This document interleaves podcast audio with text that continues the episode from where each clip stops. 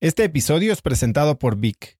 Si me conoces, sabes que soy un consumidor voraz de audiolibros y que he probado todo tipo de aplicaciones para seguir nutriendo mi mente mientras manejo o mientras corro o hago ejercicio, pero sin duda, por mucho, Vic es mi favorita. Con Vic puedes convertirte en una máquina de aprendizaje porque con solo 15 minutos al día puedes leer más de 12 libros al año. En Vic tienen más de 250 mil títulos y puedes escuchar resúmenes de bestsellers en menos de 15 minutos o libros completos, incluido mi libro Haz lo que importa, así como mis Vic originales como Cómo combatir el síndrome del impostor. Vic, por ser escucha de cracks, te regala 7 días de prueba y después contenido ilimitado por solo 167 pesos al mes en un pago anual de 1.999 pesos al suscribirte a Vic. Simplemente ve a cracks.la diagonal Vic. Vic se escribe B alta E E K.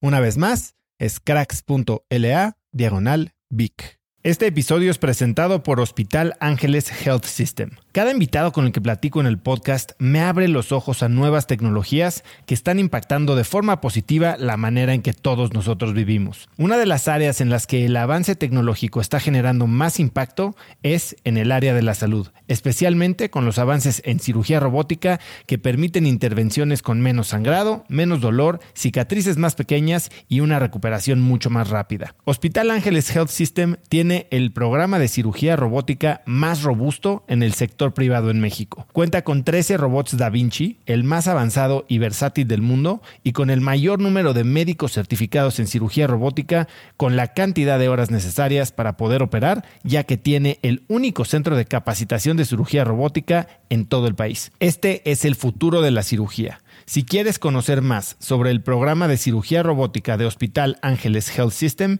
y ver el directorio de doctores, visita cracks.la diagonal ángeles. Una vez más, es cracks.la diagonal ángeles. Consulta a tu médico.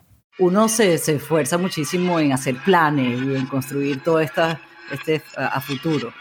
Y la verdad es que todo eso puede cambiar y, quizás no estás viendo lo que tienes en el presente, porque o no estás listo, o no te estás dando cuenta, o no estás lo suficientemente eh, presente o aware.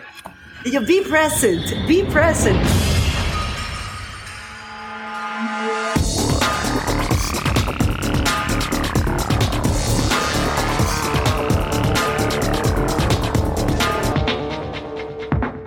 Hola y bienvenidos a un nuevo episodio de Cracks Podcast. Yo soy Osotrava y entrevisto cada semana a las mentes más brillantes para dejarte algo único y práctico que puedas usar en tu vida diaria. Hoy tengo como invitada a Eglantina Singh. Puedes encontrarla en Instagram como arroba Eglantina Singh. Singh se escribe con Z y doble G al final. Nacida en Caracas y criada en el Amazonas, Eglantina es modelo, presentadora y activista en favor del empoderamiento femenino. Inició como modelo con diversas portadas de revistas de moda y participaciones en las pasarelas más importantes del mundo. También fue conductora de diversos programas de MTV, así como Project Runway en Latinoamérica. Su exitosa carrera le ha permitido comunicar aspectos tan relevantes como la disparidad de género, promoviendo el empoderamiento femenino a través del liderazgo, la colaboración y la perseverancia, motores de su programa Goleadoras. Hoy, Eglantina y yo hablamos de resiliencia, de vulnerabilidad y de cómo vivir una vida con propósito. Con esto dicho, te dejo con la entrevista con Eglantina Singh. Eglantina Singh, gracias por estar en Cracks. Qué, qué, qué orgullo, qué oportunidad tenerte aquí. Muchas gracias. Gracias a ti, estoy feliz de estar en Cracks y felicitaciones por toda esta una gran trayectoria pues ahí va, como tú, yo, yo igual aprendiendo, como tú lo estás haciendo ahora con The Zing. Siempre, uno en la vida tiene que ponerse siempre eh, en situaciones donde aprenda, donde siempre tengas algo nuevo que, que no sepas y que puedas aprender y conocer.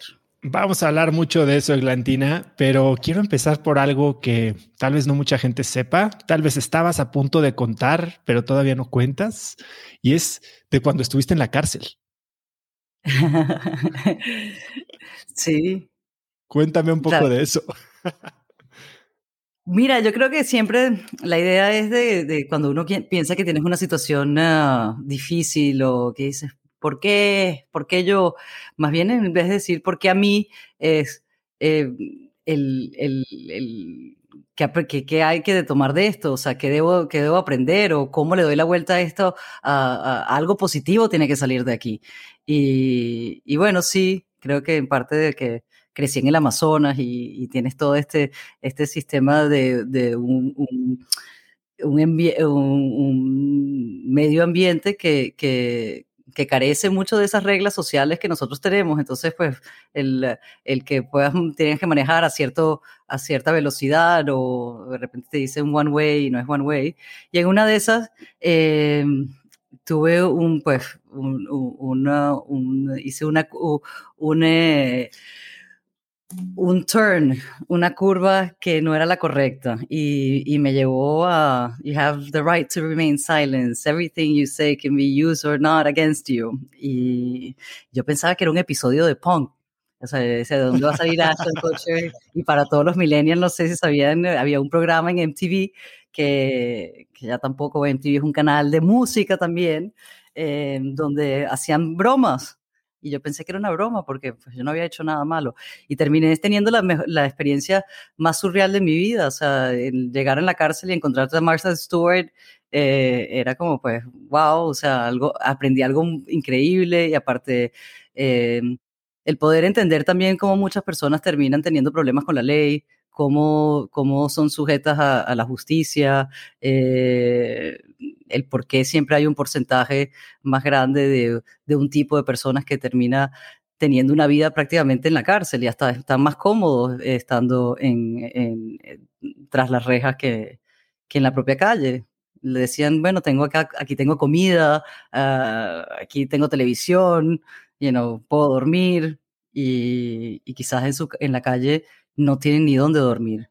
Eh, entonces, bueno, también te da una realidad bien, bien, bien distinta a la que uno está acostumbrado y te reenforza, por lo menos a mí me reforzó las ganas y mi insaciable vocación de servicio y, el entendimiento de, de, todos esos mm, diferentes colores y, y layers que tenemos como seres humanos, ¿no?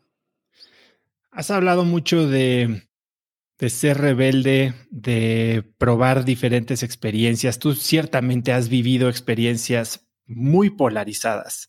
Eh, y algo de lo que hablas mucho que acabas de mencionar es de tu tiempo en el Amazonas. Parece que te identificas mucho con esa experiencia y que te ha formado como mujer, como activista. Cuéntame un poco, al grado que también dices que tu canción favorita es Welcome to the Jungle. ¿Cómo, es que, ¿Cómo es que vives en el Amazonas? ¿Por qué llegas ahí y cómo era tu vida ahí? Mira, mi papá es piloto y, es un gran explorador. Entonces, me imagino que un poco de, un joven creciendo, amante de la naturaleza, de la idea de solamente la, la parte romántica del querer ser aviador, y, conocer el planeta y, ver las diferentes culturas y nuestra, nuestra riquísima geografía que tenemos en este planeta Tierra. Entonces, bueno, eh, siendo venezolanos, lo más cercano que creo que encontró y lo que le ha apasionado siempre, pues es la selva. Y se llevó a mi mamá y a mis dos hermanos, antes que yo naciera, pues ya estaban ahí. A mí ya me tocó concebida, nacida y, y, tener una infancia increíble, de poder levantarte eh, con una cercanía a, esa vasta naturaleza, a escuchar el sonido de la selva, de, la lluvia, de los ríos, de los animales. Y, yo creo que, bueno, siempre dicen que los niños lo deben de, de criar cerca de la naturaleza, ¿no? Y y tener pues contacto con, con animales y te da como pues te desarrolla en ti una sensibilidad y una empatía que es necesaria porque si no estamos todos desconectados y hacemos tanto daño a este planeta tan noble que nos da tanto. Y, y a la misma vez te da un instinto de supervivencia porque pues ves lo insignificante y lo pequeñito que somos los seres humanos en, en medio de, de, algo tan vasto y tan poderoso como es la naturaleza. Entonces, bueno, el instinto de supervivencia, eh, el, el check-up de que eh, no eres el centro del universo como Homo sapiens, y tercero me dio la importancia y la fuerza de lo que significa ser mujer No sé si sabes de dónde sale el nombre Amazonas o por qué a las Amazonas, al área de la, de, la selva amazónica, le ponen Amazonas. Es debido a, bueno, me imagino que sí sabes. Pero cuéntanos. cuando llegan los conquistadores eh, y están eh, Pizarro con sus hombres ya eh, muy adentro del Perú y están acabando con todo lo que viene siendo el imperio inca. Eh, bueno, Tupac, el octavo inca, que es uno de los hombres más maravillosos que ha existido, yo creo que en la historia, eh, tiene un hermano que se llama Huáscar y el hermano se va corriendo con un tesoro que por el día de hoy lo siguen buscando, que es el famoso tesoro del Dorado. Pizarro le dice a su mejor hombre, Orellana, anda y persigue y agarra el tesoro. Orellana se va con una tropa de 60 hombres y se pierden en la mitad de un río que él describe que no podía ver de un lado al otro porque era una, masa de agua gigantesca. Y se encontraron con unas mujeres guerreras que, eran muy buenas en el arco y flecha y acabaron con la mitad de la tropa de, de, Pizarro. Entonces, joder, tío, ¿qué ha pasado con tus hombres? No, que nos han atacado, es que esas, esas tías son como las amazonas, las de Homero. Y Homero, en la mitología griega, describe a las amazonas como las mujeres guerreras que vivían en su tribu y, y donde sale pues Hipólita, que es la reina del Amazonas, la mamá de Wonder Woman, de la Mujer Maravilla. Y entonces, bueno, creo que ese espíritu de Amazonia, de sobrevivencia, de no tener esos estereotipos o predisposiciones eh, en base a las, reglas sociales, eh, empiezas a tener una coexistencia, un respeto, un entendimiento, una autoconfianza en tus instintos que yo creo que son todas esas herramientas tan valiosas que quizás perdemos eh, en, en, los colegios y en los sistemas que te están amoldándote a cómo debes de ser y en vez de poder encontrar eh, esa esencia, dónde está tu potencial, dónde son tus fortalezas, dónde son tus debilidades. Y, la selva, pues de una manera muy ruda, eh, te las enseña muy temprana edad. Ah, hablaste ahora de darte cuenta de tus fortalezas, de tus debilidades y algo de lo que yo hablo mucho con mis invitados es ¿Cómo piensan sobre eso? Porque por un lado creo que, como bien lo acabas de decir, los sistemas educativos parece que nos tratan de meter en una caja, ¿no? Y tratan de limar las asperezas y que todos seamos promedio. Y tú has hablado mucho de trabajar en tus fortalezas, de aprovechar y desarrollar tus fortalezas, y no tanto en corregir tus debilidades. Y creo que has mencionado que, que trabajar en tus fortalezas y aprovecharlas es lo que inicialmente te metió al mundo de la moda. ¿Cómo fue tu ingreso al mundo de la moda? Mira, yo, punto, antes que te diga cómo fue mi ingreso, eh, un paréntesis acá. Yo creo que las debilidades no es que no tanto trabajarlas, sino que las debilidades uno no se debe de enfocar o preocuparse tanto por ellas. Tenerlas muy en cuenta para saber que quizás, pues, eso no es tu fuerte. Yo siempre he querido ser cantante, pero por más que tenga una buena voz no significa que pueda ser cantante. Entonces, eso ya estaba en, en, mi lista de por ahí no te vayas. Em, ¿Cómo empiezo en el mundo del modelaje? ¿Cómo crees tú que empecé en el mundo del modelaje? Bueno, yo me sé tu historia. ¡Uy, qué aburrido! Pero, no, mentira. Pero Gracias por hacer el research. Eh, me fue muy divertido porque, mira, tengo, aunque crecí en el Amazonas, tengo una familia que, por parte ambos partes, madre y padre, que están muy involucrados en el mundo de la moda y crecí también con una vena creativa, pues, y además que le das lienzo en blanco cuando estás creciendo en la mitad de una selva o en la mitad de, pues, tanta naturaleza, tienes que buscarte tu, tu propia creatividad. De hecho, cuando voy al colegio por primera vez, ya casi 12 años, llamaron a mi mamá y le dicen, oye señora, su hija este, tiene unos problemas severos de mitomanía, que es una eh, mentirosa compulsiva, o tiene una creatividad increíble, porque la niña llega y dice que el mono, que el cocodrilo, que el jaguar, que el río, que las pirañas, que si el avión, que se le fue un motor, que si se cayeron, que si el otro. Y mi mamá, bueno, pero es que no es, eh, eso no es ni creatividad ni nada, es, lo, es su, su día a día, o sea, eh, em, y aunque tuviese ese, esa, ese contacto y esa vivencia en, en, en, la selva y muy separado de lo que viene siendo la industria de la moda, estaba muy presente por los dos lados de mi familia. Eh, y, y, la verdad es que a mí me empezó, me dio mucha curiosidad, ya luego más de grande, decías, bueno, tienes una, una posibilidad de, de de subirte esas pasarelas y, y, de tener esa libertad económica que yo tanto deseaba a los 16 años y no sé cuánto.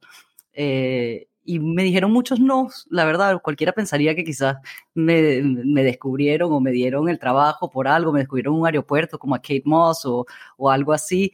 Y, y, la verdad es que cuando tú quieres algo, eh, lo puedes lograr, todo está aquí en la mente. Sea, había un señor que su, eh, eh, era el dueño de, esta, de este conglomerado de marcas en Venezuela que hacían el desfile más grande en Caracas y en Caracas en ese momento todavía seguía siendo una de las ciudades que referentes de, de modas, de las grandes casas, de Christian Dior, de diseñadores emergentes como un Ángel Sánchez, bueno, que era Gran Carolina Herrera. Eh, y, y, yo digo, nada, el señor este traía este desfile que él tenía un conglomerado de Armani, eh, La Perla y todas las grandes marcas Versace italianas. Y venían del desfile unos, este, unos modelos internacionales y, y es un, como una gran puesta en escena que, de música, luces y una, una cosa gigantesca, ¿no? Era como el, el Coachella de, de Caracas. Eh, pero más, más, más, más, exclusivo. Yo no sé si el Coachella es, la, es, el, es un buen punto de comparación.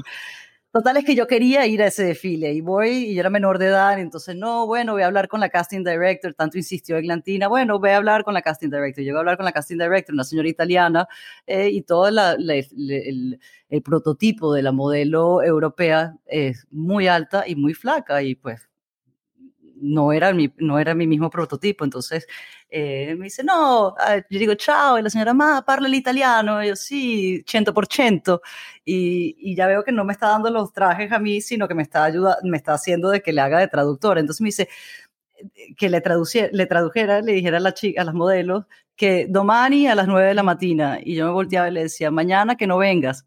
Y al día siguiente, pues me liberé de la competencia y la señora cuando yo llegué al día siguiente muy temprano estaba no con un cigarrillo, eran así, la boca, ma chi cazzo non è la modelo? Y yo, bueno, yo sono qui. Y ya así como que la vieja dijo, bueno, estos países en desarrollo, haz lo que quieras. Y efectivamente, salí en mi pasarela y lo hice muy bien.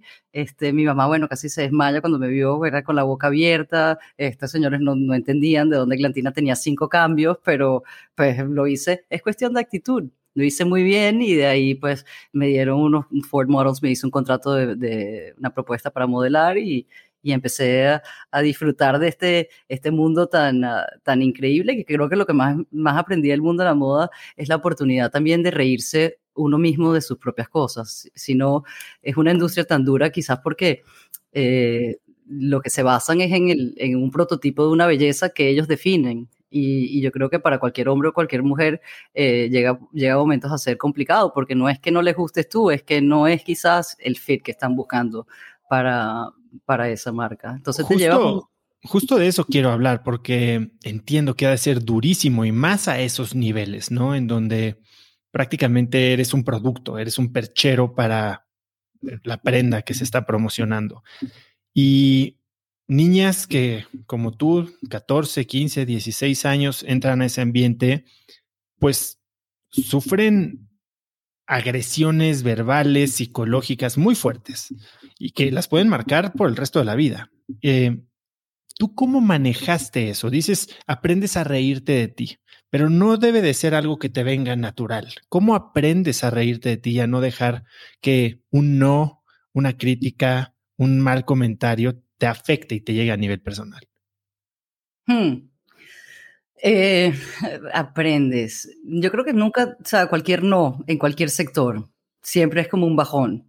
Eh, pero de ese bajón, si uno genera lo que viene siendo la resiliencia y no te lo tomas personal, y por eso digo el reírte, quizás de una forma muy, muy alivianada, eh, pero el no tomártelo personal el, y el no darte por vencida, porque un no no significa que no vaya a haber un sí. Estás, cada, cada no dicen que estás más cerca del sí, ¿no? Y te pasa en todos los sectores, no solamente en el mundo del modelaje y las agresiones no solamente se limitan a ser verbales o, o, o, inclusive de, de abusos de, de, manejo de tus ingresos, de, de explotación. Eh, hay una cantidad de mal uso de las éticas o de las conductas, que bueno, yo lo aprendí en el mundo del modelaje, pero he aprendido también creciendo y, hoy en día hasta en el mundo del, del impacto social y de emprendedores y, y en todos ves eh, cómo esa conducta del ser humano se sigue repitiendo constantemente.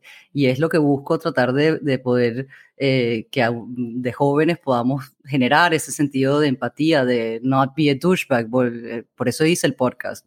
Cómo no ser un pendejo, cómo no comportar, es una cuestión de conducta, no es una cuestión de, la industria. Eh, y entonces yo creo que para sobrevivir en este mundo y con eh, los 7 billones de personas que estamos, que somos todos tan diversos, tenemos intereses personales, intereses en común, que es lo que lo tratamos de tener, de, promover, tienes que generar pues una capita de, mantequilla, que las cosas te vayan resbalando, que aprender a no tomártelas personal, aprender a reírte y sobre todo aprender a nunca darte por vencido. Si es algo que tú que deseas eh, y que es tu sueño y que es tu pasión, todo lo puedes lograr. Y, y aunque te digan, mil no, estás más cerca del sí. Suena tonto, pero eh, la verdad es que eh, es, este, es, verídico. Lo he probado.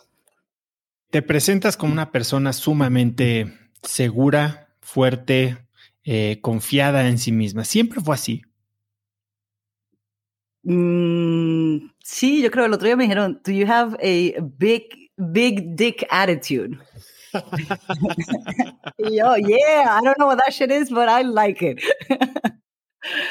Em, mira, sí, yo creo que, que entre todos mm, siempre he estado eh, como muy segura de, de, de, lo que quiero, de quién soy, sin ningún tipo de pretensión de que decir que soy perfecta o que mi forma es la correcta.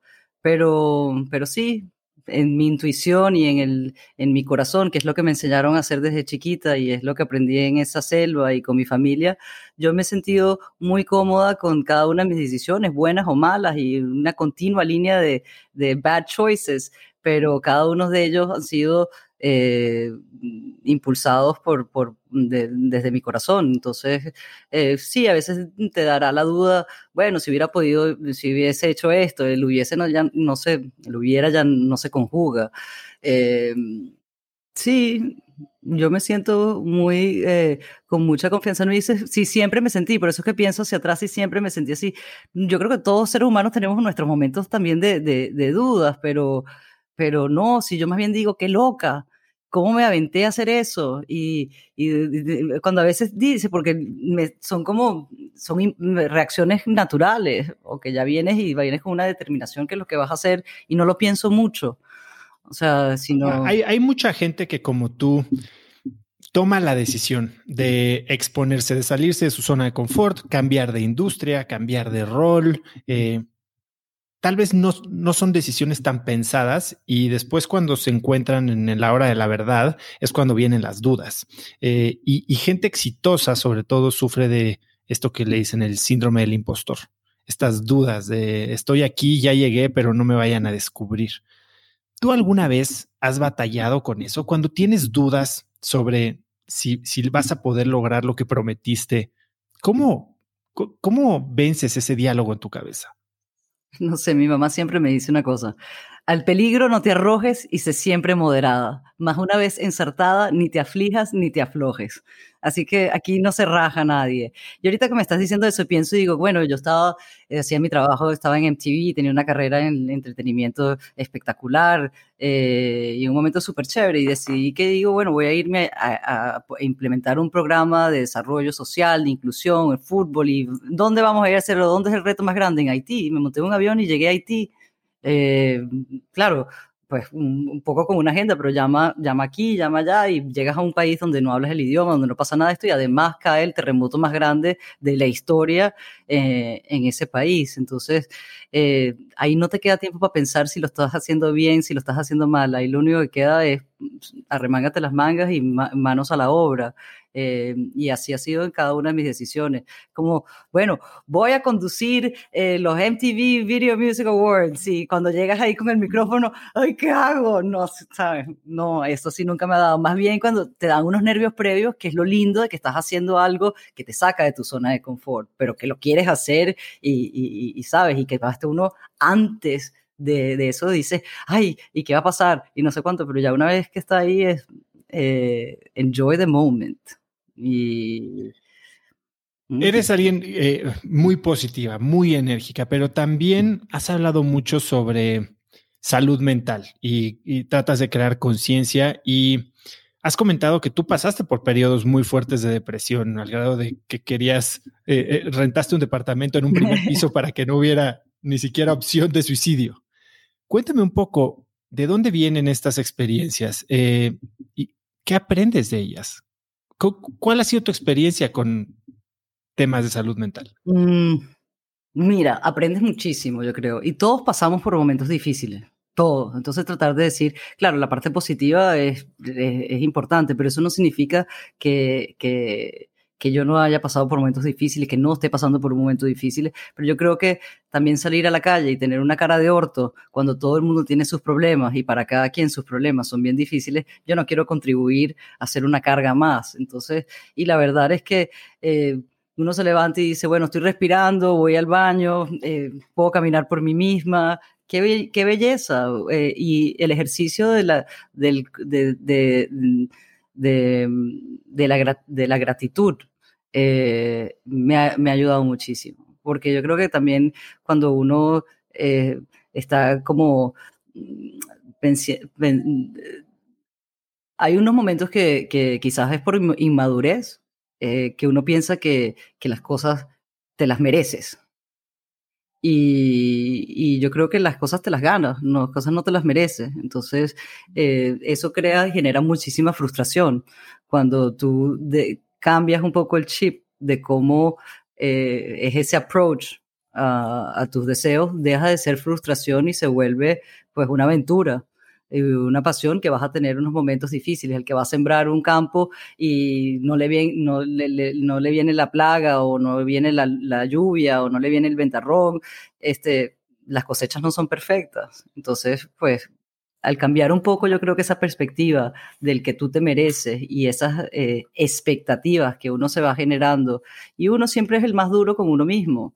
Y no es el, y los cambios que te dan, bueno, depresiones, de cambios de, dejar ir y dejar ir, que ya de por sí suena súper egocéntrico, porque que vas a dejar ir nunca algo como era mío, entonces, bien sea una relación amorosa, de amistad, eh, de trabajo, de, lugar donde vives, eh, son cambios y los cambios es lo único que uno tiene asegurado en la vida. Eh, mientras que te puedas adaptar a ellos y buscarle la vuelta, porque todo, como te digo, voy a la cárcel, pensaba que me iba a morir, yo no tenía que estar ahí, me iba a poner a llorar cuando vas ahí y te dicen, hey, you white girl, what you here for? You ain't gonna cry. o sea, eh, entonces, creo que bueno, ahí te mides tu, tu, tu capacidad de conectarte con, con, con, con, otras personas, tu capacidad de, de, de, poder en una situación de peligro eh, tener la mejor actitud posible y cambiar, no, no, no dejarte llevar por esa, por esa situación o entrar en ese pánico, sino más bien cómo le doy la vuelta y cambio el environment, cómo le doy la vuelta y vuelvo esto algo positivo. Eh, pero eso no significa todos los días, pues uno tiene momentos eh, difíciles. Yo le digo el otro día, mi hermano eh, eh, vive en su barco y me estaba quedando con él para verlos a mis sobrinitos y no sé qué, y fue como una semana.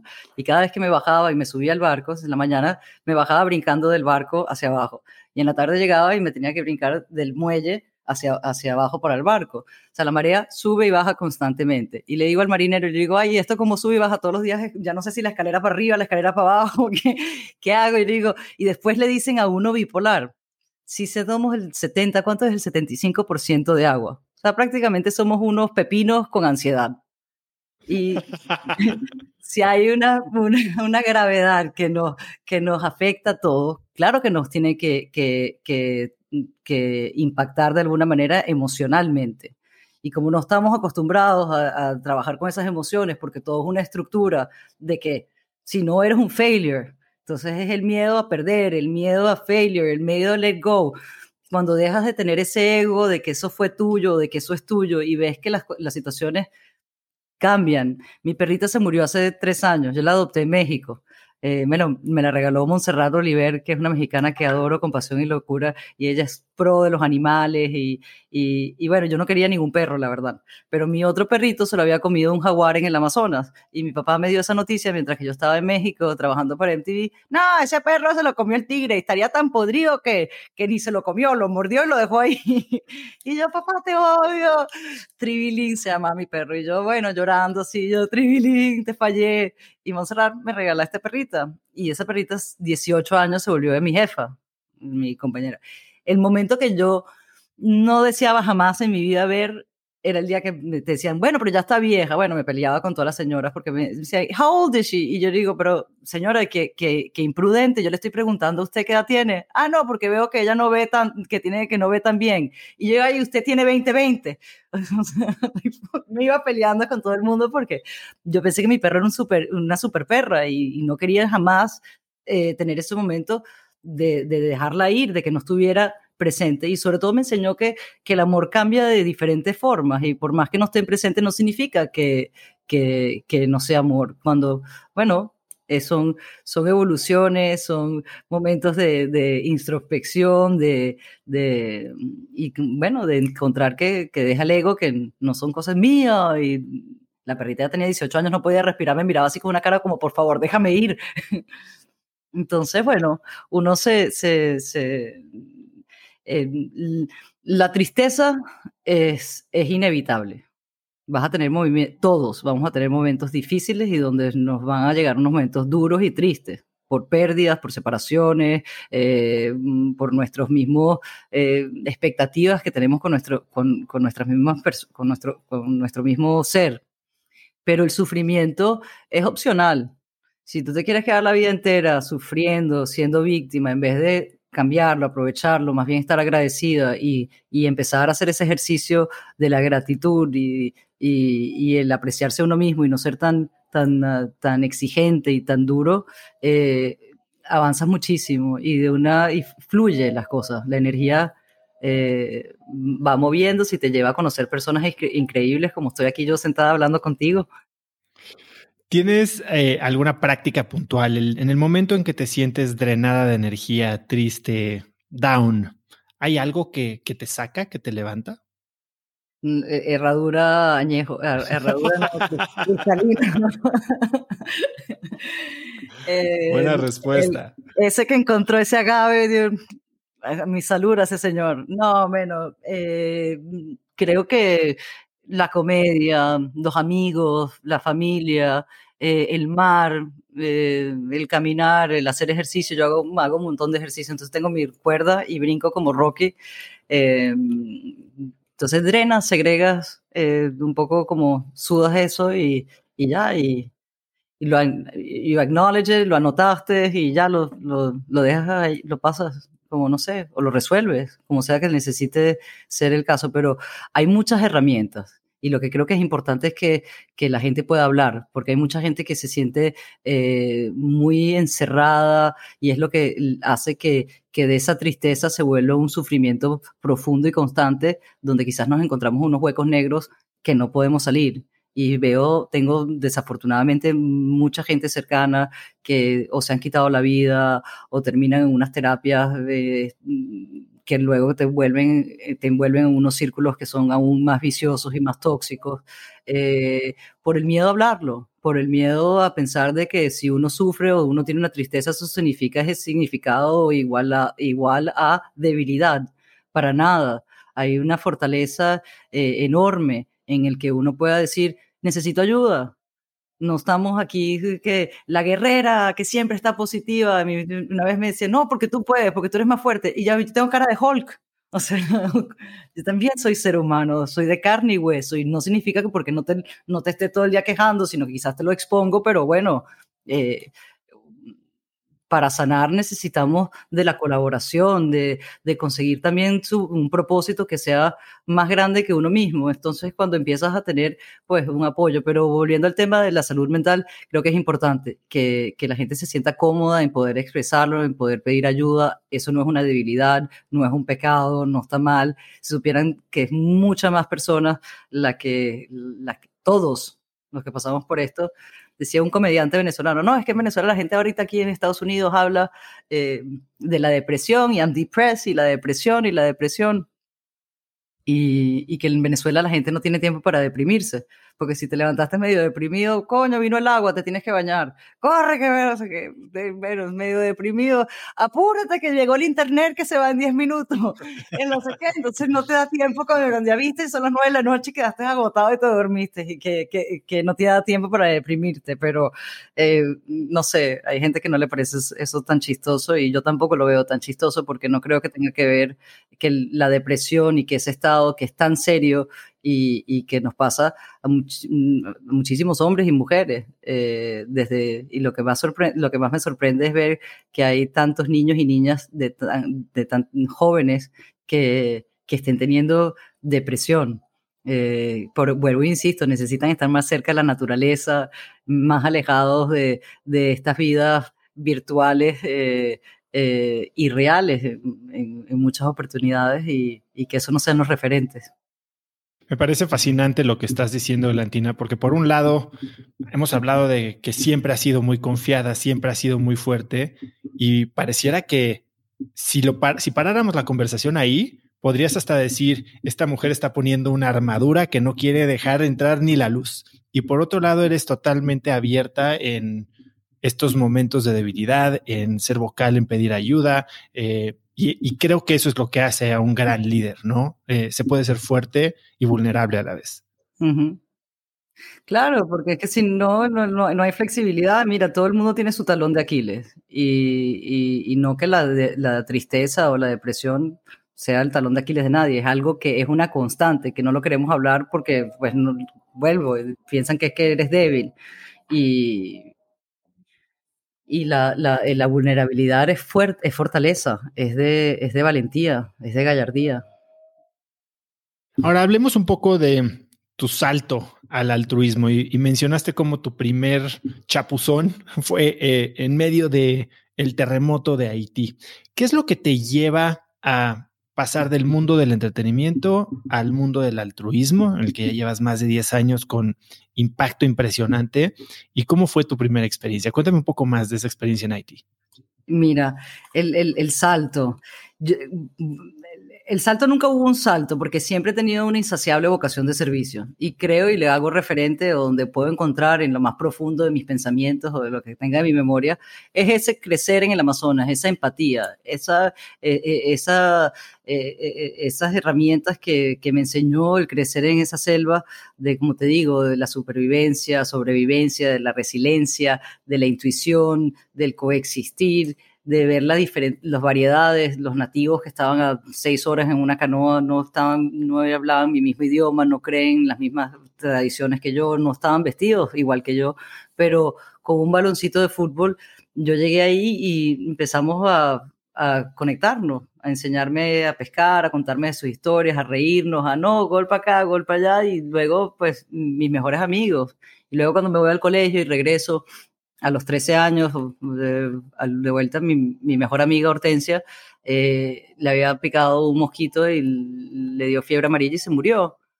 Y yo me quedé muy marcada porque decía, pero ¿por qué no le pudieron dar una vacuna? ¿Por qué no la trajeron? Bueno, no, porque ella vive aquí. Y yo, pero ¿por qué ella vive ahí si es mi mejor amiga?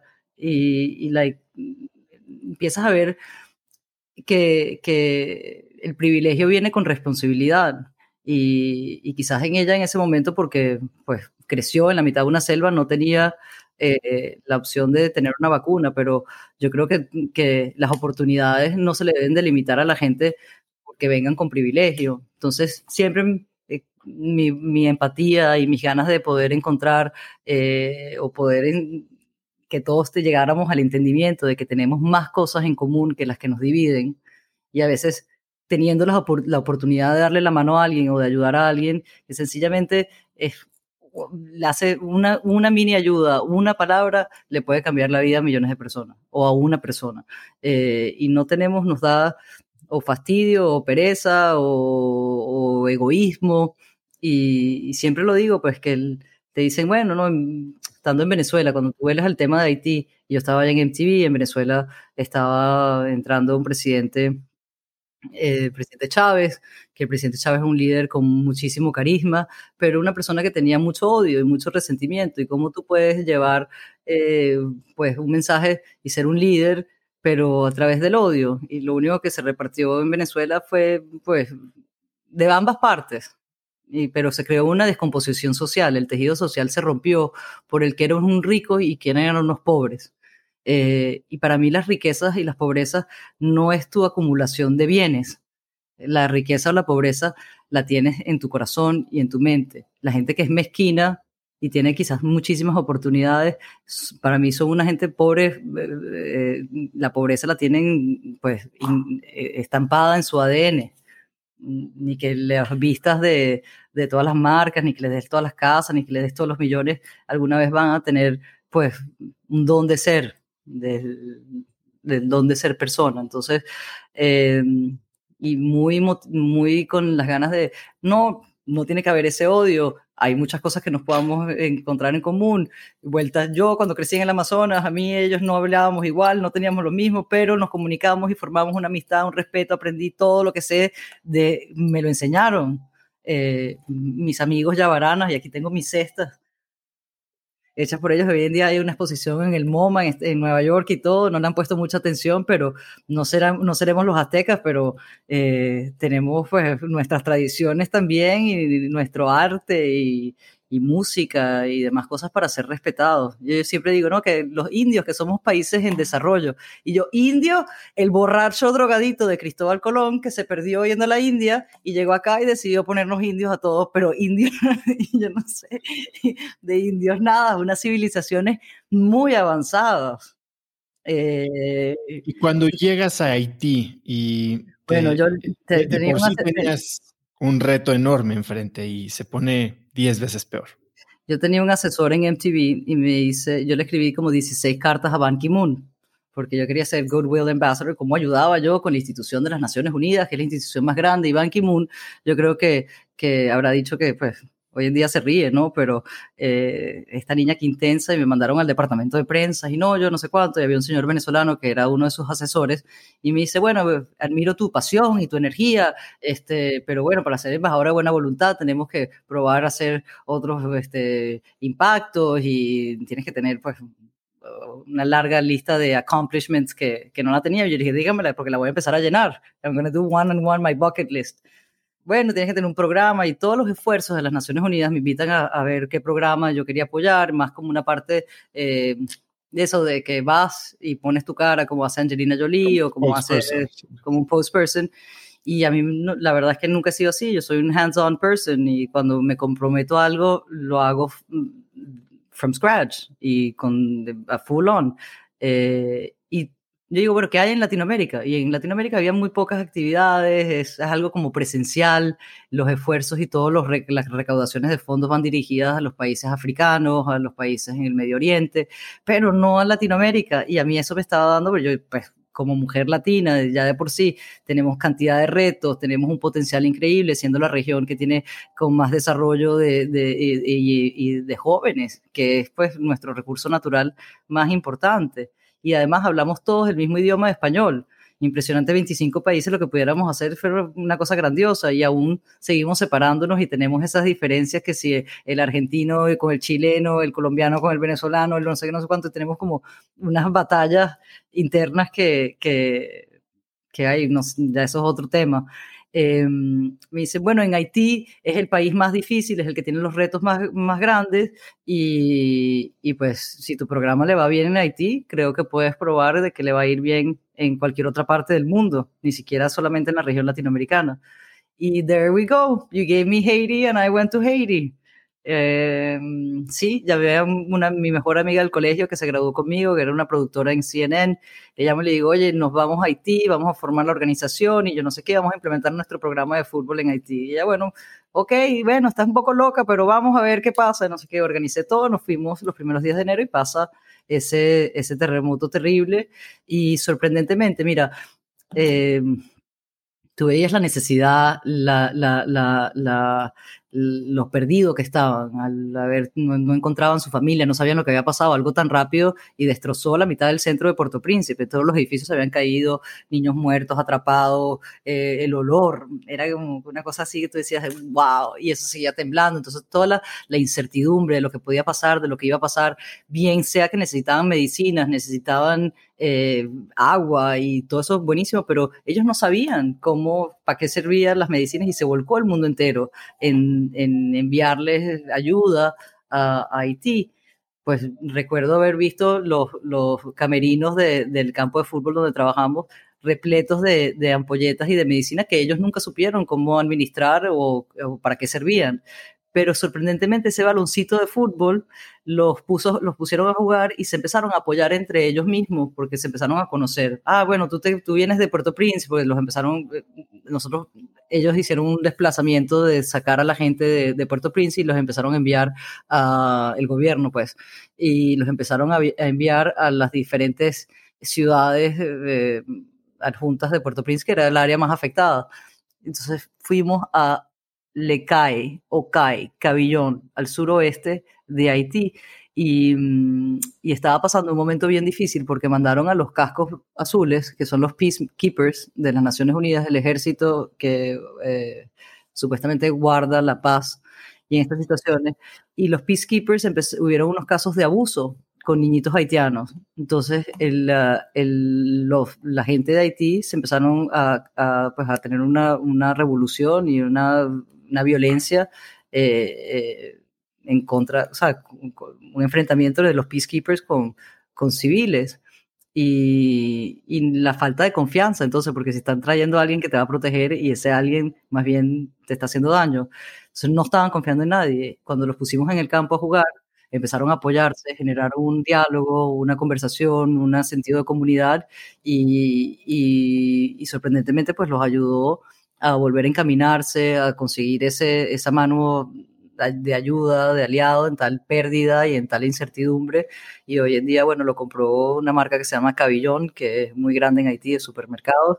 Y, y bueno, ahí participaron hasta 3.500 niños, más tres tandas de entrenadores y está el programa ahorita en, en Cabillón, en Ocay, en el norte de Haití también, está en cinco ciudades y y bueno, muy bonito. Me decían, Blanche, Blanche, donnez-moi. Y yo, lâchez-moi.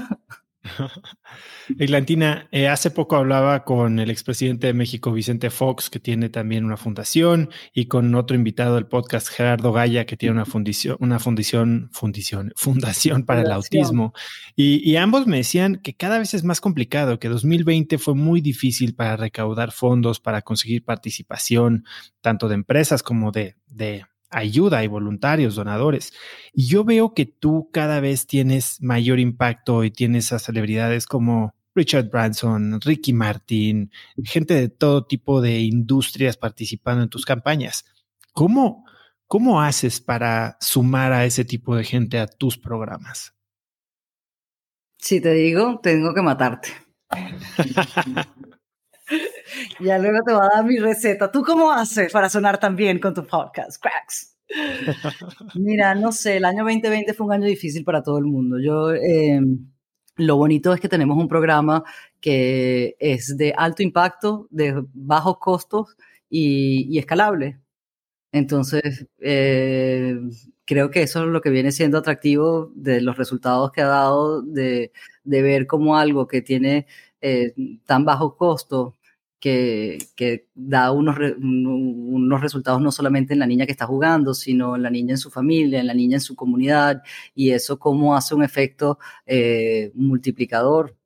Eh, ya con también con resultados que se han venido dando de personajes extraordinarios que han salido, bueno, que han participado o apoyado nuestro programa, que han podido cambiar su vida, como el caso de Venezuela en Deina Castellanos, que hoy en día, bueno, es una de las mujeres, de las promesas o de las mujeres más importantes en el fútbol internacional y como pues para un país entero que, que siempre sus referentes han sido ser las mujeres más bellas eh, del mundo, que hoy en día ahorita del universo lo tiene México, eh, también tienen referentes una goleadora atleta con una recognition por, por ser una, pues, por destacarse eh, en diferente, pues en algo diferente también, además de ser bella, pues, y de ser inteligente. Entonces también el poder tener ese, ese, ese respeto, esa, esa recognition, y para las demás niñas que tengan otros referentes.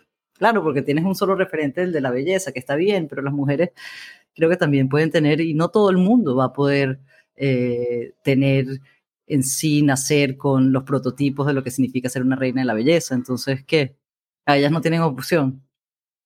Em, pero bueno, entonces creo que eso es lo que hace y mi pasión, no me voy por vencida. Entonces, a donde a Gerardo lo conozco mucho, he estado con él en las Naciones Unidas, tiene un proyecto lindísimo, además de ser eh, alguien que ha vivido eh, en su propio pellejo lo que es difícil de, del, autismo y de, de, tener pues a tus miembros de la familia que, que tus más chiquititos que tengan que no es que el autismo sea malo, es que en nuestra sociedad no estamos acostumbrados a verlo. Entonces, pues, conchale, quizás eso se, le hace más difícil a un padre poder que su hijo no lo, no lo pongan como que eh, el, el, que es diferente. Y el ser diferente es muy cool. Entonces, qué chévere que están haciendo eh, y son validísimos. Quizás porque ustedes, que, quizás esas organizaciones porque trabajan en México solamente, eh, pero el 2020 yo creo que fue un año bien bien eh, complicado para la parte de recaudación de fondos para todos. Ya no habían galas, nosotros no teníamos toda una programación de, torneos en diferentes estados. Los planes tuvieron que cambiar.Nosotros teníamos planeado hacer unos siete cinco torneos en siete ciudades diferentes. Llevamos la Copa de las Naciones Unidas, que es durante la Asamblea General. Todo eso en 13 de marzo se fue en papelitos. Así. Pero bueno, ¿qué pasó? Vamos a adaptarnos lo importante, vuelvo y digo, la, capacidad de tener ese instinto de, instinto de sobrevivencia, de adaptarte al cambio, como decía Darwin, pues no es el más fuerte ni el más inteligente el que va a sobrevivir, sino el que se puede adaptar a los cambios más fácilmente o con mayor velocidad. Entonces, no había torneo en, el campo. Nosotros siempre decimos que las niñas se empoderan, les damos las herramientas para empoderarse dentro y fuera del campo. Bueno, lanzamos un podcast donde se hizo un concurso eh, que gracias a la tecnología nos dio pues un, wider range, no solamente de Estados Unidos o de un lugar específico, sino pues el mundo entero empezó a participar. Y ahí es donde utilizamos también pues el apoyo de, de, esas voces de diferentes sectores que tienen eh, tal alcance y tal, tal, tal también tal... Eh, sentido de confianza con su, con su audiencia que nos ha permitido ir paulatinamente creciendo, adaptándonos a esto. Eh, sacaron un podcast que se llama All Stars y son tres de las de, tres niñas goleadoras que van entrevistando y usando su voz, que es parte tan importante del, empoder, del empoderamiento, del poder que pueda tener cualquier ser humano, el poder comunicarse efectivamente, el poder tener, crear a través de ese diálogo una comunidad donde se puedan apoyar día a día en los retos que, que estamos viviendo.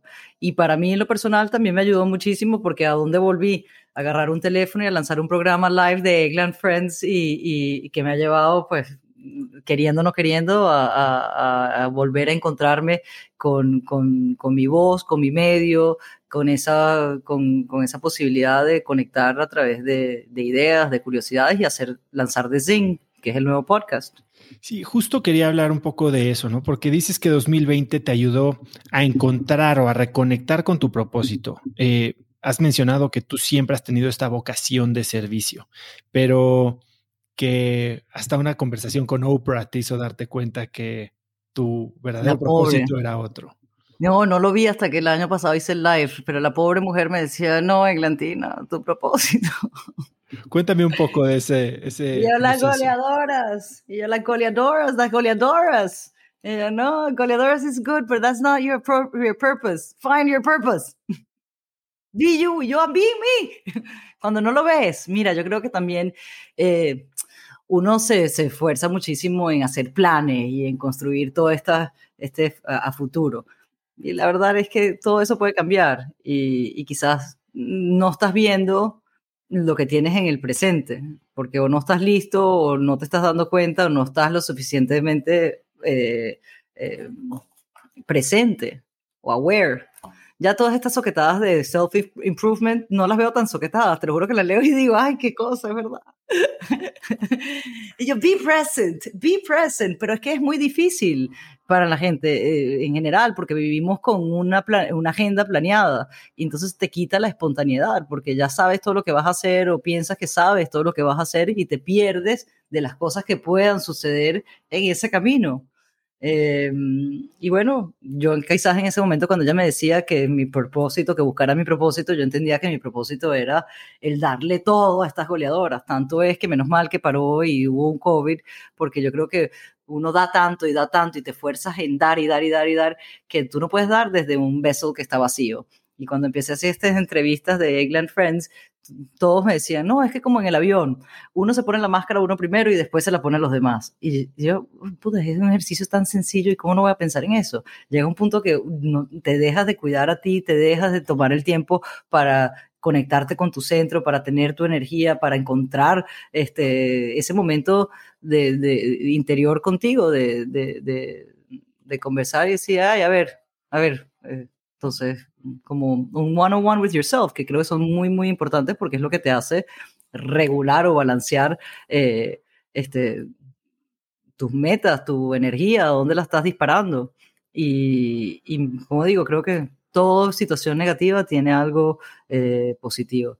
Eh, ¿quién iba a decir? Pues me ha cambiado tanto, me, terminé, me, mudé a Miami, vuelta a mi ciudad donde crecí, donde soy un Miami Founding Member, donde vine a la universidad, eh, felicísima, conectada con, con usando pues eh, esa y poder de, de, contar historias, de conectar a través de nuestras vulnerabilidades, nuestras curiosidades, de nuestra sensibilidad. Entonces, bueno, que me ha dado y muy contenta y las goleadoras entonces están felices también, ellas están usando su voz, están creando su comunidad, estamos apoyándolas, el programa ha dado unos resultados chéverísimos. Sí, gracias a toda esa gente también que ve en el programa y que ha creído y que nos apoya en las campañas y, y bueno, te digo, lo único que puedo hacer es, el constante ejercicio de, de, la gratitud. Hoy, ¿cuál es tu propósito? Ha sido muy difícil. Mi, medio es la, voz. Yo creo que mi medio es la comunicación y el propósito es el, estar contenta conmigo mismo y hacer a las personas que están alrededor mío de que estén, se sientan cómodas y que también estén contentos. O no sé si la palabra es contenta, porque no es que se sientan bien, que estés bien. Eh, creo que es, la intención de todos nosotros, sentirse bien con uno mismo y que las personas alrededor tuyo también estén bien. A, mí hay mucha gente que me escribe y yo hablo mucho del propósito, ¿no? Y parece que así como la felicidad, hoy hay mucha gente infeliz porque no está haciendo lo feliz que cree que debería de ser, ¿no? Y hay gente que está triste porque cree que no ha encontrado su propósito. ¿Qué le dirías a esta gente que cree que no ha encontrado su propósito? ¿Cómo, cómo los guiarías? ¿Les darías algún libro? ¿Les darías algún consejo? Eh bueno, hay, los dos días más importantes de tu vida, el día que naces y el día que encuentras para qué naciste. Eh, y nunca es tarde. Entonces, bueno, yo creo que es un ejercicio de reflexión interna y, de ser honesto con uno mismo. Entonces, bueno, hagan su trabajo, quien sea, hay gente que le gusta eh, para abrir todos esos canales que quizás tenemos tan bloqueados, digo, desde un sistema de muy pequeño que no te están enseñando a encontrar tu propósito.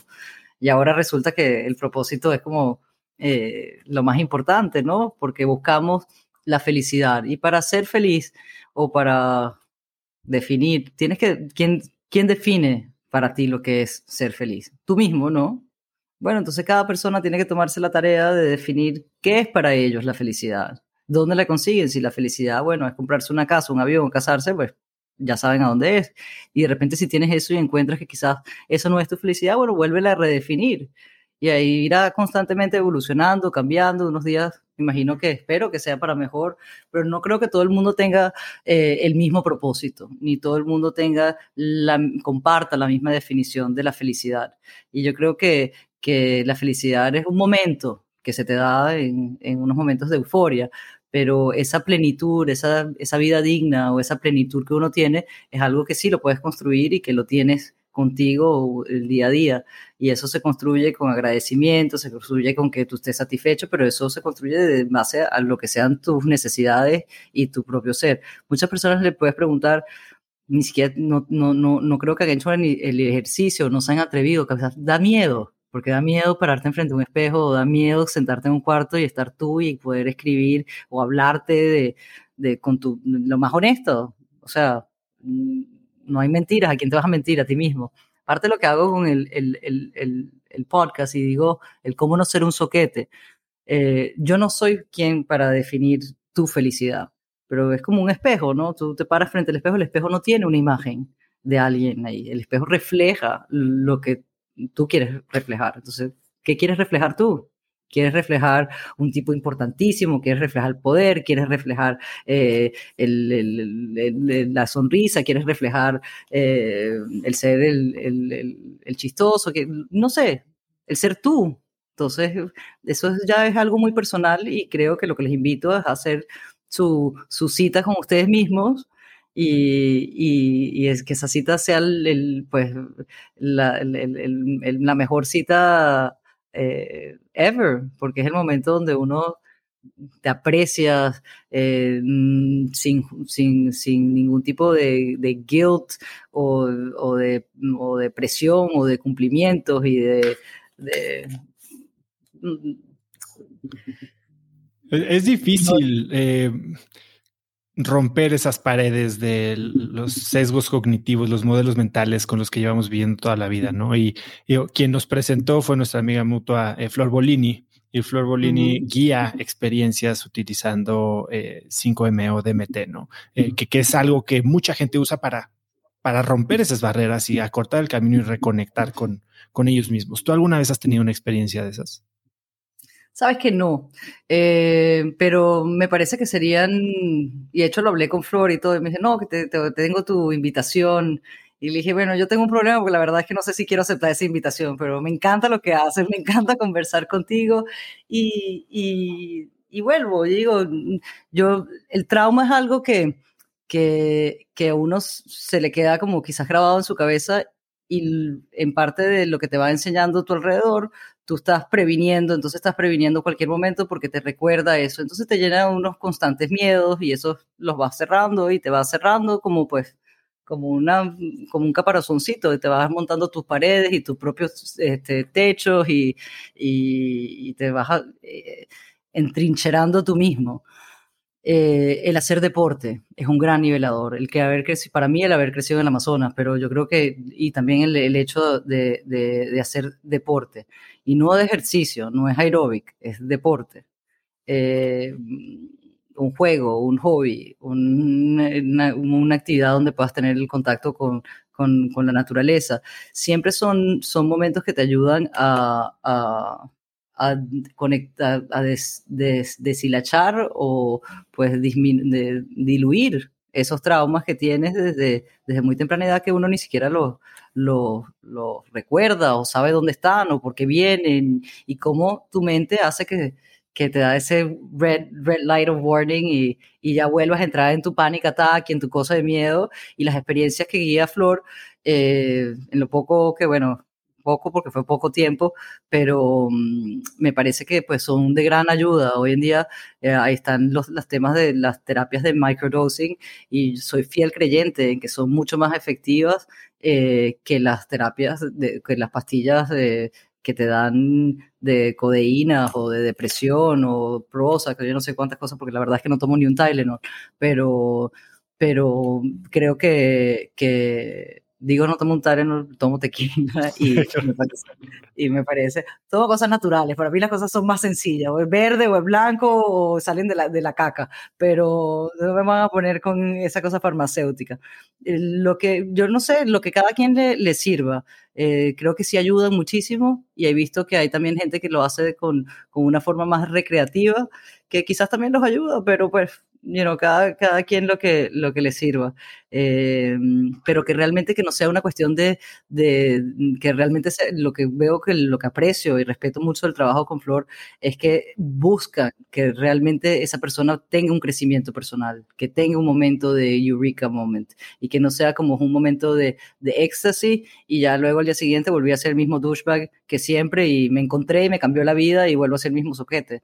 Entonces, eh, pero eso pasa con todo en la vida, ¿no? Entonces, que yo no sé qué va a tener la policía de prevención de pendejos.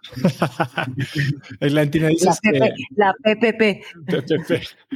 Dices que tu mayor miedo es perder el tiempo, ¿no? Y que para eso buscas siempre atreverte, nunca dejar de aprender. Sé que eres una lectora ávida.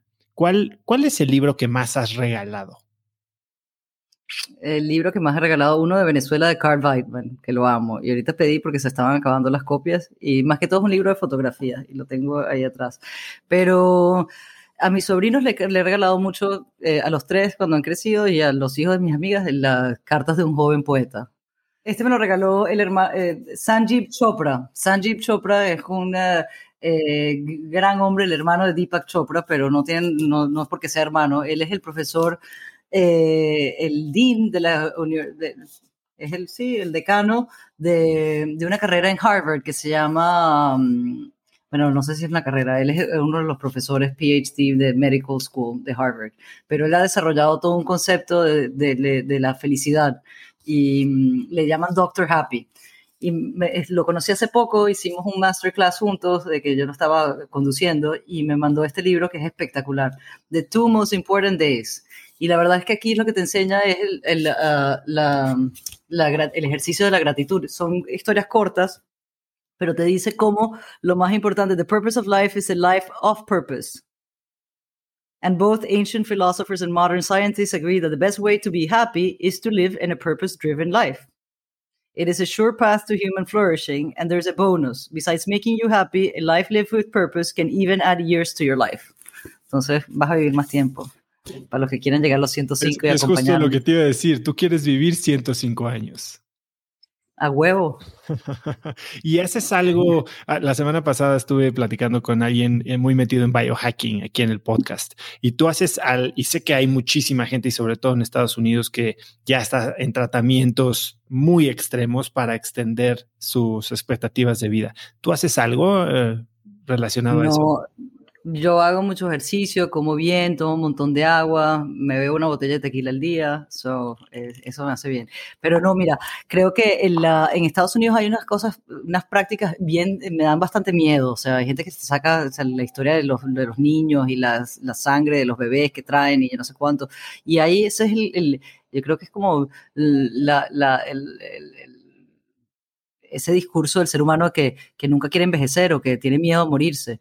Eh, y creo que crecer, pero pues, no sé, no he visto tanto las prácticas que hay en Estados Unidos y me dan un poco de miedo las prácticas que hay en Estados Unidos. Pero el otro día escuché a Mike Tyson que estaba diciendo, my wife to me, I went to, to Colombia and I'm, I'm so ready.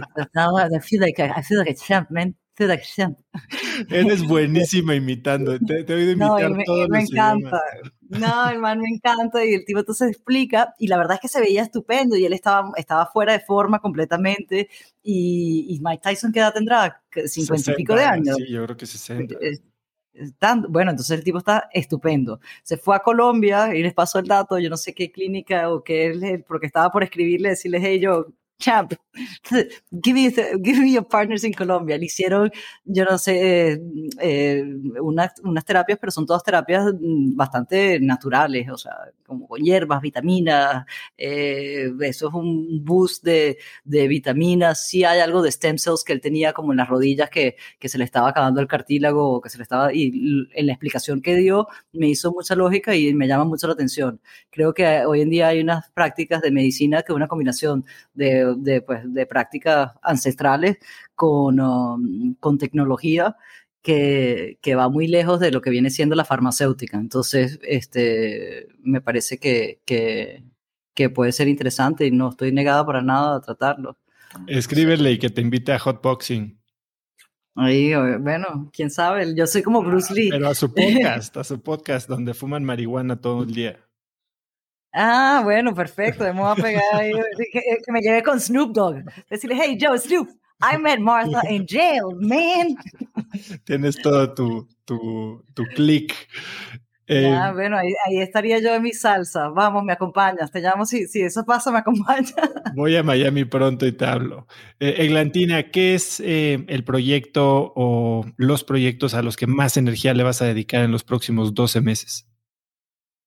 Bueno, goleadoras, donde soy la directora ejecutiva y donde tenemos ahorita una posibilidad de, llevar nuestro programa alrededor del mundo y, y estoy pues yo creo que será por el resto de mi vida, no por, solamente por los próximos 12 meses. Y de Zen, de Zen con doble G, eh, que estoy muy contenta en esa posibilidad de compartir curiosidades, historias y, quizás juntos crear un, un, diálogo y una conversación donde nos podamos mejorar y llevarnos mejor y tener una vida más divertida y más amena y, y con mayor compasión, colaboración.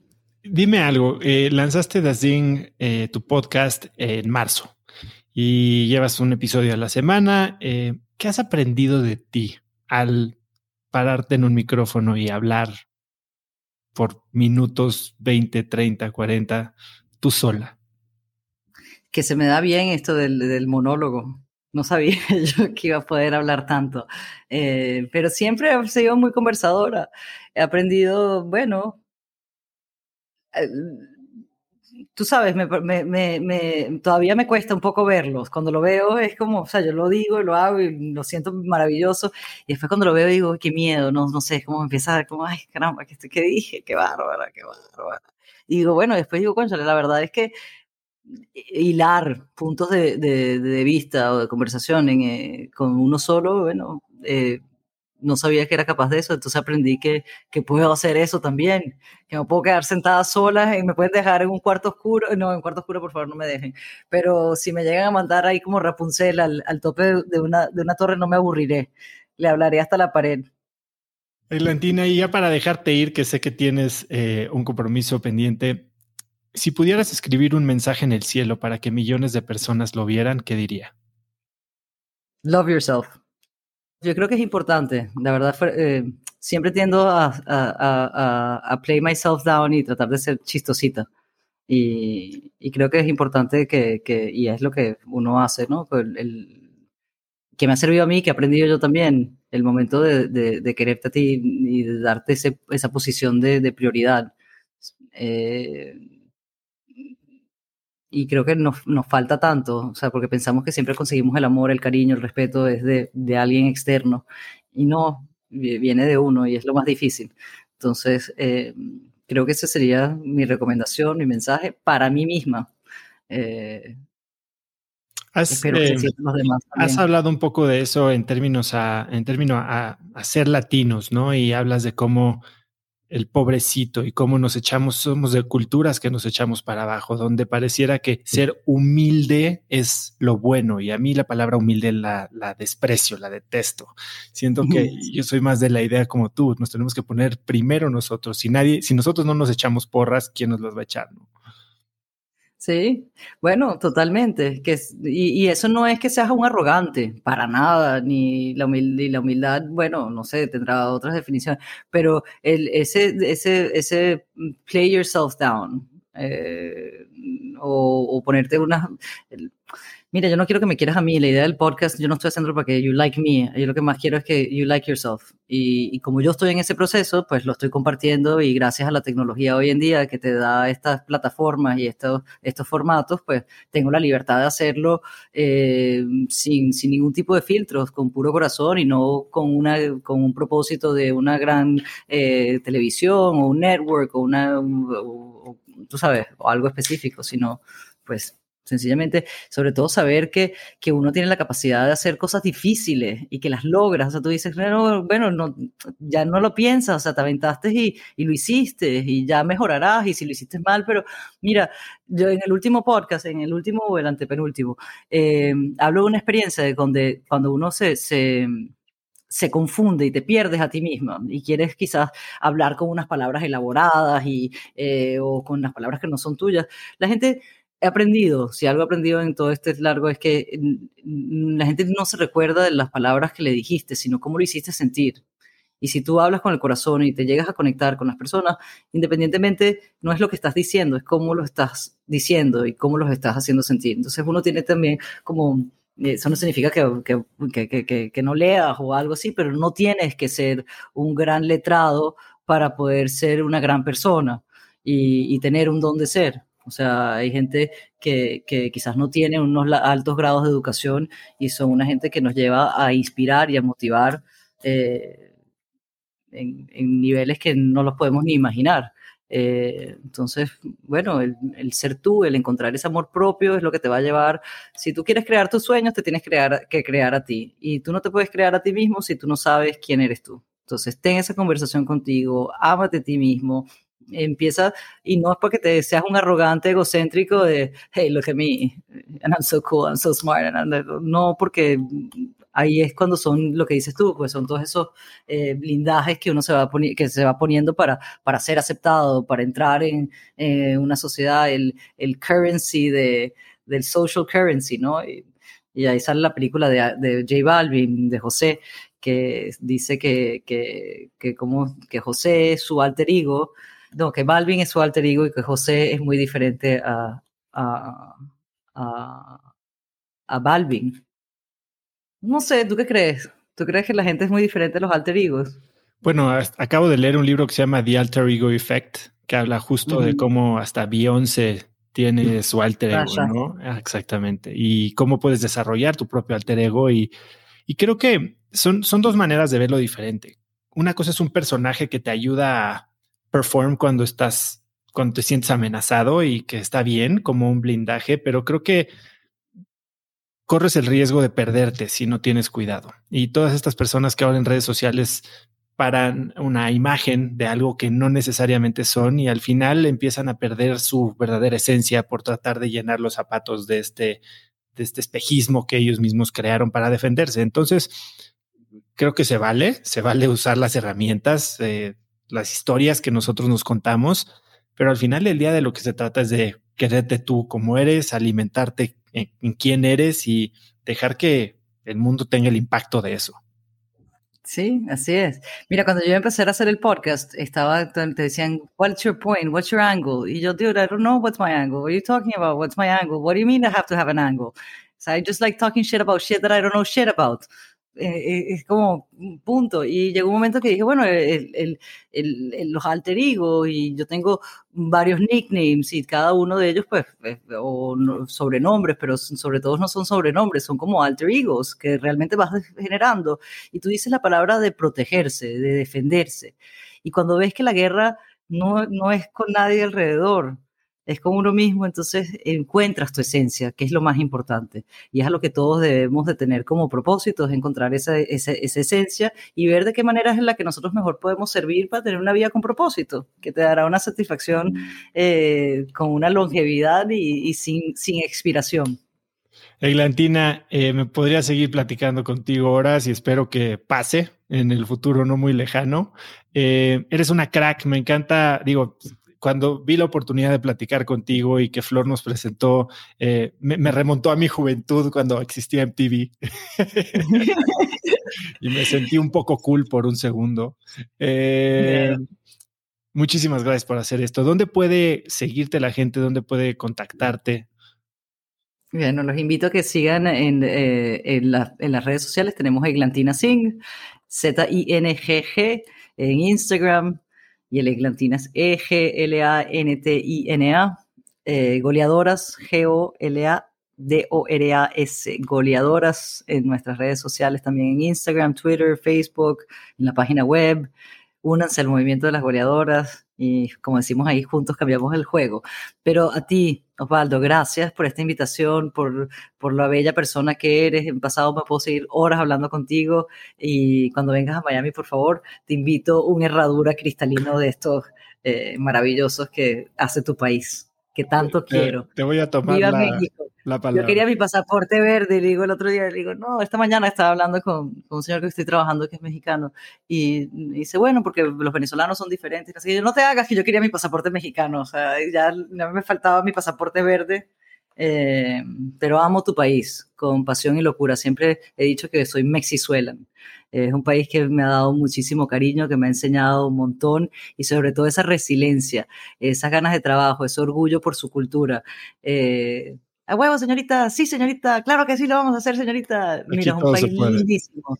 Deseo todo lo mejor y que en estos momentos también tomen las mejores decisiones para que tengan un país lleno de paz y puedan maximizar al máximo potencial todas esas riquezas y esas bellezas de seres humanos que tiene. Eglantina, muchísimas gracias. Muchísimas gracias por tu tiempo y nos hablamos pronto. Besos a cracks. Gracias. Bye. La manera de comunicar y la visión que tiene Eglantina de la vida me parecieron verdaderamente inspiradoras.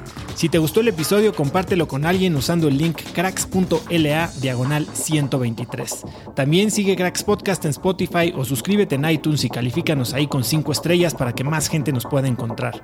Mencióname en Instagram o Twitter con la lección que más te llevas como arroba osotrava y menciona a Eglantina como arroba eglantina sing. Sing es con Z y doble G. Puedes encontrar links a todo lo que Eglantine y yo hablamos el día de hoy en cracks.la diagonal 123. Y eso es todo por hoy. Yo soy Osotrava y espero que tengas una semana de cracks.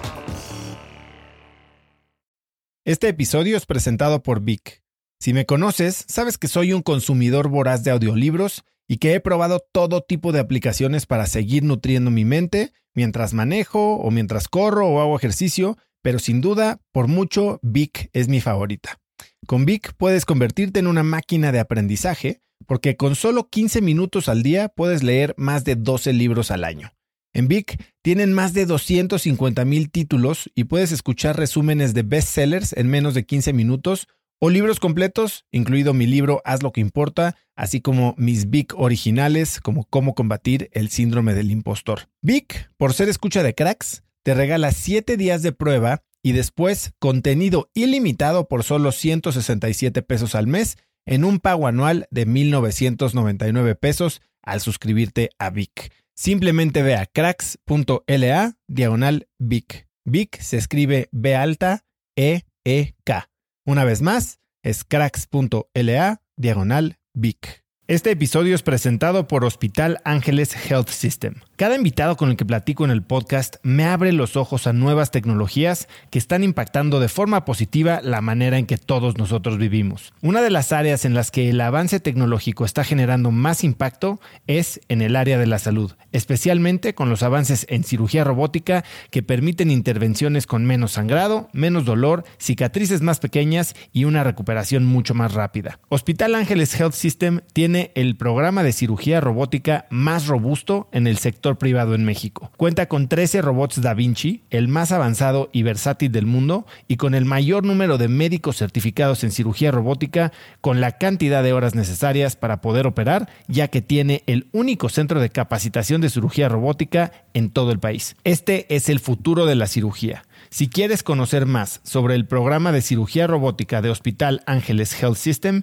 y ver el directorio de doctores, visita cracks.la diagonal ángeles. Una vez más, es cracks.la diagonal ángeles. Consulta a tu médico.